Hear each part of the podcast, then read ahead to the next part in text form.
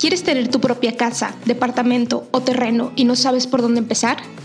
¿Ya tienes tu hogar pero quieres mejorarlo? Si es así, este podcast es para ti. Yo soy Verónica Monsiváis y esto es Queremos Casa, el lugar donde hablaremos de todo lo relacionado con tu patrimonio. Bienvenido. Hola, bienvenidos a un nuevo episodio del podcast Queremos Casa. Y pues ya vamos en el capítulo 10. Cuando vi que ya iba a grabar el capítulo 10 me sorprendió mucho y me sorprendió más darme cuenta que realmente nunca les he contado el testimonio. Es decir, sí les dije, terminé de pagar una casa antes de los 30, les he ido dando tips, pero realmente nunca les conté cómo han ido pasando las cosas. He tenido oportunidad de contarlo en algunos otros escenarios. Eh, hace poco con, en el podcast de los de María, una pareja real, por si nos escuchan, saludos para ellos. Y, pero realmente ustedes aquí nunca lo he contado, entonces lo quiero platicar como para dar un poco más de contexto de cómo fueron pasando las cosas, o sea, más como en testimonio, en historia. Y bien, antes de continuar con el episodio, les quiero contar que este sábado 7 de noviembre vamos a tener el taller Cómo comprar casa, lo que nadie te ha dicho y tiene que saber, donde hemos visto toda la metodología de en 10 pasos cómo comprar casa, qué hacer antes, durante y después de firmar tu casa.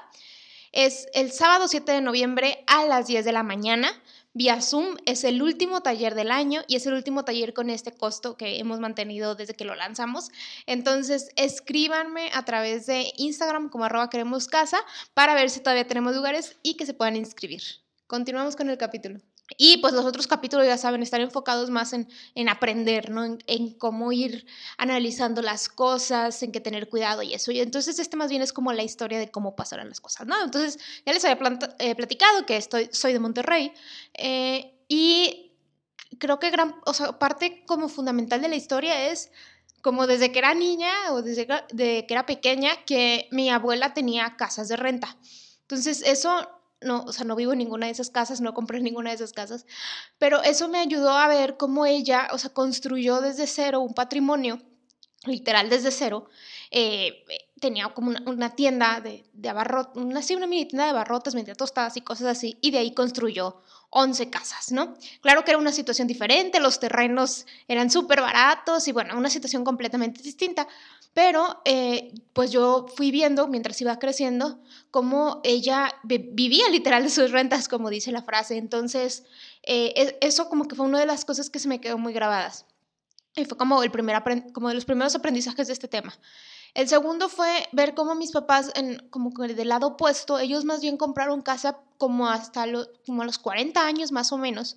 Y entonces hubo también algunas cosas ahí que yo dije, oye, yo no quisiera esto, o sea, yo quisiera tener casa desde antes, pero me gustó lo que hicieron, compraron una casa, o sea, chica, relativamente económica, y de ahí empezaron a construir. Entonces, eh, como que dije, ah, o sea, e, esta parte está bien, o sea, no te tienes que ir a comprar la casa totota súper grande, sino que puedes comprar una casa chica e irle metiendo, ¿no? Como que esa fue su estrategia. Como que, ah, o sea, está, está bien, ¿no? Está padre, pero los tiempos son los que yo decía, no, o sea, a mí me gustaría hacerlo antes, ¿no? Entonces, eso fue como que ahí quedó, ¿no? En la historia. Y yo empecé a trabajar muy pequeña y empecé a aportar al Infonavit, o sea, eh, desde, pues desde que se podía, ¿no? Entonces, eh, afortunadamente mis patrones siempre me tuvieron dado de alta con, con mis sueldos reales, ¿no? Entonces, eso ayuda mucho como a, la, pues, a, las decisiones que tomes en el futuro, ¿no? Entonces, bueno, yo empecé a trabajar muy chica y también muy chica empecé a, pues, a ser novia de quien, quien hoy es mi esposo, que se llama Gerardo, ¿no? Entonces, eh, pues duramos muchos años de novios, como a los 21, sí, a los 21, eh, compré carro y lo terminé de pagar también muy rápido. Yo nunca he sido fan de las deudas. Ah, me estoy adelantando un poco. Eh, antes de comprar carro, de hecho en el trabajo anterior de donde estaba yo cuando compré el carro, trabajé dando soporte al cliente en tarjetas de crédito marcaban los clientes y yo les explicaba que si su pago mínimo, pago para no generar intereses y todo eso.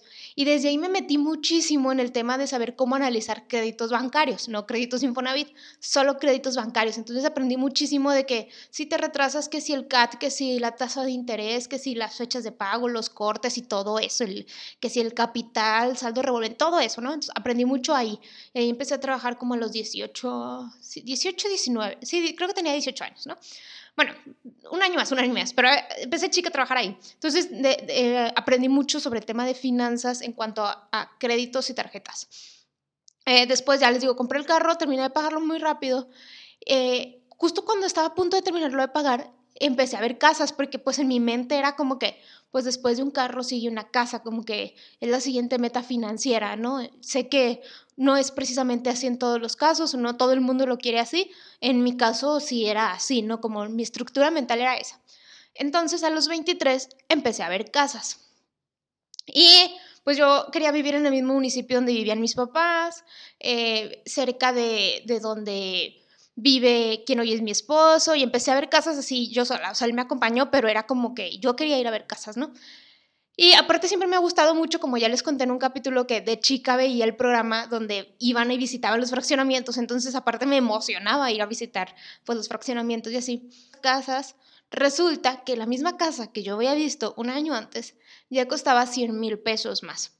Y ese fue un factor clave, decisivo en el tema de hay que comprar la casa. O sea, si así está subiendo de precio, si vemos que cuántas se han vendido de cuando fuimos a ahora, como que comparando todo dijimos, pues es momento de tomar la decisión, ¿no? Entonces, bueno, pues nos lanzamos. en ese momento, Gerardo eh, trabajaba en un lugar donde no, le daban eh. Sí, no, aportaba el, el Infonavit al 100% su patrón. Entonces no nos convenía mucho usar su crédito. De hecho, creo que ni se podía, todavía no juntaba los puntos, si mal no recuerdo y usamos mi crédito, eh, sí, nada más mis puntos del Infonavit y eso, ya les he contado en otro capítulo que usamos Cofinavit, yo me clavé muchísimo en analizar el crédito del banco, que si la tasa de interés, que cuánto hay que pagar y todo eso, y el del Infonavit no lo analicé muy bien, la verdad, eh, y aparte ni sabía cómo analizarlo exactamente en ese momento, y pues por eso me equivoqué, ¿no? Ya les conté en otro capítulo que, lo, que, el, el crédito estaba en vez de salario mínimo, ¿no? Entonces este, del terror. Y pues bueno, nos endeudamos con la casa, firmamos, y en el momento en el que firmamos dijimos, ok, queremos casa. Literal, esa fue la frase que usamos, queremos casa, por eso el podcast se llama así. Y qué tenemos que hacer, ¿no? O sea, además de estructurar mucho mejor nuestras finanzas y todo, pues tenemos que generar a lo mejor alguna otra fuente de ingresos para poder adelantarle a la deuda, porque no, yo no quería eso de, de verla durante 30 años y eso. Entonces de ahí fundamos eh, Solimón, que es eh, una consultoría que tenemos Gerardo y yo, y empezamos con otras cosas que hoy no hacemos, ¿no? O sea, empezamos haciendo, eh, él es diseñador gráfico, entonces empezamos haciendo que sí, invitaciones, y luego ya mutó un poco más a lo que hoy en día hacemos, que es más consultoría, diseño gráfico, todo como, como todo un paquete de soluciones para emprendedores. Pero literal empezamos haciendo, buscando fuentes de ingresos para poder hacernos más rápido de nuestro patrimonio y, y sobre todo de no, que no fuera un camino tortuoso, que no fuera un camino de sufrimiento. Es decir, eh, siempre he dicho que la casa puede ser la decisión más cara de tu vida. Y nosotros teníamos muy claro que sí queríamos pagar nuestra casa, que queríamos liquidarla, pero no queríamos que por ese motivo nos priváramos de todo lo demás.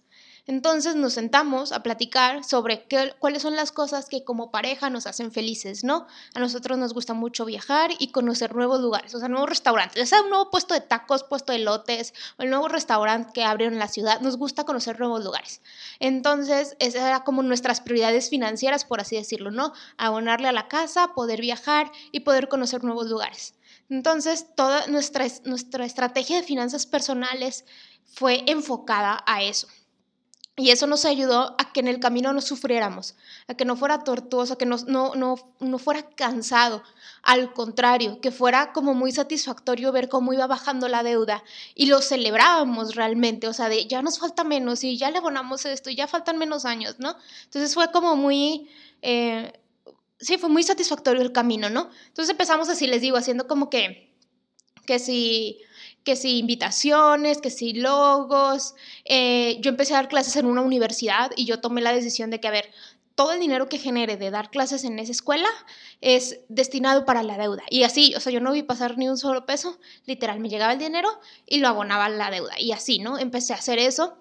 Y en el Inter sí le fuimos metiendo como que poquitas cosas a la casa que, que eran como que prioridades. A mí, por ejemplo, me importaba mucho como tener un closet eh, para mi ropa y así. Entonces, mm, como que dije, ok, en eso sí voy a invertir. Pero la cocina para mí no es prioridad y las cocinas son muy caras. A lo mejor improviso algo mientras le voy abonando a la deuda. Y con esto lo que les quiero transmitir, pues es que hay que elegir mucho nuestras batallas, en qué nos queremos esforzar y, y qué, en qué queremos sufrir y en qué no, ¿no? O habrá gente que diga, oye, es que yo sí quiero, este, no sé, pone el carro el último carro, último modelo, ¿no? Ah, está bien, pero esa es tu decisión y tomarla de manera consciente y, que sepas que tu dinero se está yendo a eso. Y si eso te hace feliz, adelante. A nosotros nos hacía feliz el abonarle la deuda. Y se los quiero mencionar porque también quiero darles como paz mental y eso de que si ustedes deciden pagarla más tiempo o a más años, tampoco está mal. O sea, no, no, en, en, otros casos he visto que optan por sí liquidarla antes, pero a lo mejor no a los cinco años, a lo mejor a 10 años. Y no está mal tampoco. Entonces, todo depende de lo que en tu vida te vaya dando paz y felicidad. Pero bueno, ya me desvié, me puse un poco filosófica. Entonces, les digo, sí, seguimos generando así como que trabajos por nuestra cuenta, que si yo dando clases, que si Gerardo haciendo diseños y todo, y todo se lo fuimos abonando. Cuando faltaban como uno o dos años para liquidar la casa, cuando faltaban dos años, yo dije, eh, me quiero salir de trabajar. O sea, ya no quiero trabajar como en una empresa. Mm, no porque no quisiera trabajar en una empresa, sino porque quería probar como que cosas por mi cuenta. Quiero ver qué pasa. He, he trabajado muchos años y dije, bueno, como que un año de probar algo diferente. Y eh, entramos como que en modo intenso de abonarle a las deudas, pero literal fue modo intenso, ¿no? Y estar estructurando mejor nuestros gastos y todo, planeando más. Y ya cuando faltaba un año, el Infonavit te notifica de que, oye, falta solo un año para que termines de pagar tu casa, ya no te, ya no te van a descontar de tu dinero. Ahora, esos 12 meses los termina de pagar tu patrón. Entonces, mejor aún, porque ese dinero que, que me estaban descontando del Infonavit, pues ya yo lo pude ir metiendo a la deuda, ¿no? Ir abonando a la deuda. Entonces, pues mejor aún. Y así fue como, como fue sucediendo. La terminamos de pagar el año pasado, afortunadamente. Y pues es la historia. O sea, es la historia de la, de la casa, del proceso. Eh, lo disfrutamos mucho, aprendimos mucho, nos equivocamos mucho. Eh, después de eso todavía siguen trámites que hay, que hay que hacer la liberación de deuda y eso, pero en sí ese fue el proceso. Y los aprendizajes que les quiero dejar o, los principales pues insights que quiero que se queden es eh, si vas a usar, por ejemplo, un crédito Infonavit, pues desde, desde chica empezar a trabajar y, que te aporte, o desde chica empezar a ahorrar, si, si el Infonavit no sabes si es para ti o no, pues desde que puedas empezar a ahorrar, empezar a ver, o sea, y enfocar tus metas financieras a eso, y tener súper claro que es, es un esfuerzo que vale completamente la pena, pero que también hay que sacrificar cosas en el camino, ya sea tiempo para poder trabajar más o dinero, gastos, lujos que te quieras dar, que probablemente los dirijas a la casa. Entonces, este es mi testimonio, yo se los quería platicar. Cuéntenme si tienen dudas, si tienen preguntas, si tienen un testimonio parecido, si tienen dudas del testimonio que les acabo de decir.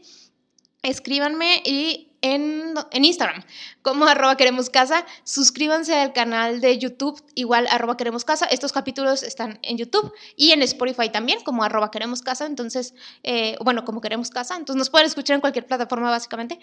Y pues suscríbanse para poder estar platicando. Mándenme mensaje con sus dudas, comentarios, testimonios, lo que me quieran decir.